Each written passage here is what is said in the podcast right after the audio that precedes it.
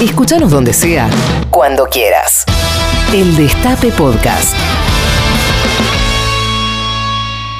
¿Te parece, Figuera, si vamos con eh, los libros que nos hicieron reír? Sí, después de los datos de los que venimos, mejor tratar de Mejor reír, poco, ¿no? Sí. Eh, Ni te digo los libros que leo yo. Ese te hacen llorar, ¿no? Uf. sí. Para literatura dramática, de- dejémoslo para otro momento. Dejémoslo para después de octubre o diciembre.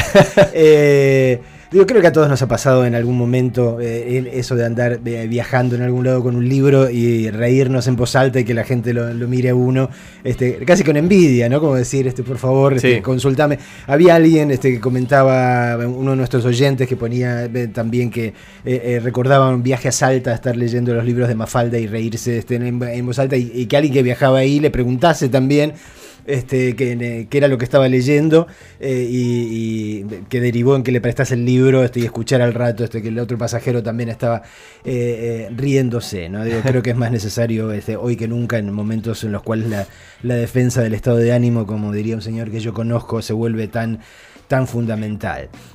Libros que yo recuerdo que me hayan hecho reír así este, locamente, los de Calvin and Hobbes, que, que era una tira cómica que escribía eh, Bill Watterson eh, y, y a- a- abandonó hace cantidad de años en, en momento de mayor popularidad. Es una, una tira que acá no ha circulado, no se ha traducido y yo lo lamento eh, muchísimo porque verdaderamente es para cagarse de risa. Se la he leído a, mi- a mis hijos este, por las noches también que esté traduciendo las cosas. ¿Y, ¿Y se reían? lo sí, se cagaban de risa.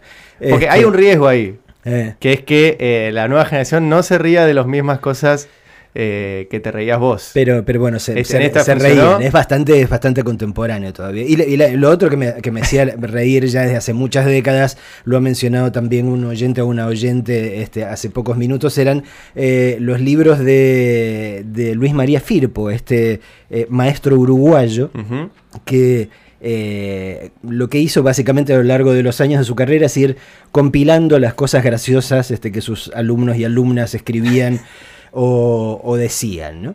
Eh, de ahí el título eh, de sus dos libros, ¿no? ¿Qué porquería es el glóbulo? Que era una, una reflexión de uno de sus alumnos, o La mosca es un incesto, ¿no?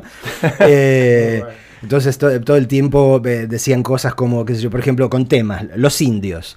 Los indios, decía un niño o una niña, no eran del color de Ferreira, eran del color de Silva, que es un niño que hay en tercero, pero más clarito. Las mujeres eran muy descansadas porque lo único que hacían era hacer la comida, curtir pieles, hacer y deshacer los toldos, llevar las armas y las pieles, cargar los hijos, juntar leña, prender fuego, cocinar, cazar bichos que pasaban cerca mientras trabajaban y los indios hacían lo demás, que era lo más pesado. Los indios eran casi turnos y no se reían mucho porque se llevarían bien entre ellos. Casi turnos. Exacto. Eh, eh, otra dice, conozco un hombre que trabajaba de desocupa- que trabaja de desocupado. A veces yo tengo el ombligo limpio. La encía es lo que asujeta los dientes y los morales sirven para una cosa que es para triturar. Si se me gasta el esmalte me queda el cemento, si se me gasta el cemento me queda el marfil, si se me gasta el marfil me queda la pulpa, si se me gasta la pulpa no me queda nada y después me llaman la vieja. Eh, uno dice, este es genial, a mí me pasaron cosas grandiosas. Cuando tenía dos años me caía dentro de un pozo y me mojé todo. Cuando tenía cuatro fui a ver qué había dentro de una olla y me tiré todo el agua caliente arriba del cuerpo y me llevaron al hospital.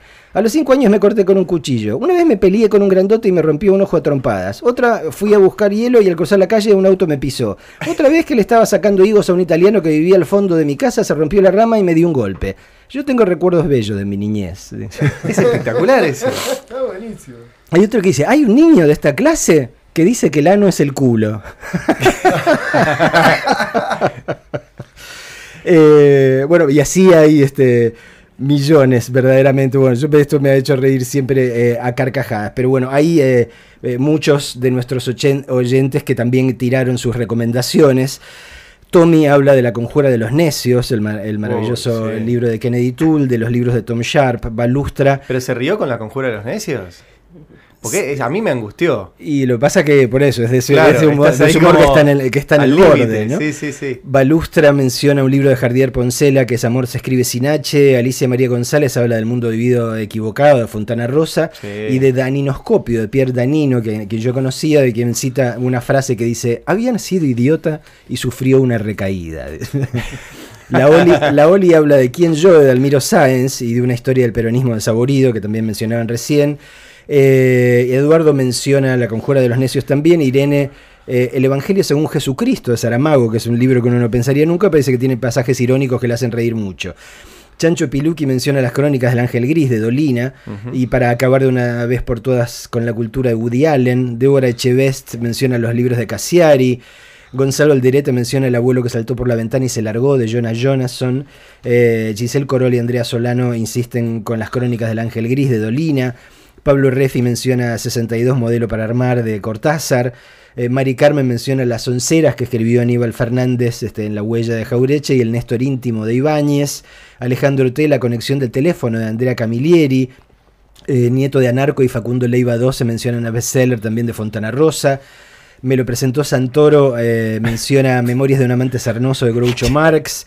Moro sin costa, el tartufo de Molière. Caro Mafalda, obviamente, y así eh, eh, siguen. Digo, mucha, mu- mucha pista que tiran nuestros oyentes para ayudarnos a reír en estos tiempos. Libros ¿Puedo que nos han mi hecho. recomendación? A ver, diga una. Yo soy muy fanático de un escritor inglés que se llamaba Terry Pratchett. Eh, un escritor que escribió toda una saga llamada eh, Mundo Disco, era una especie de mundo fantástico a lo Tolkien, Sí. pero cargado con mucho humor a lo Monty Python, si se quiere, que tiene algunas frases eh, fantásticas, como por ejemplo él decía, el tiempo era una droga, eh, si tomas demasiado te termina matando.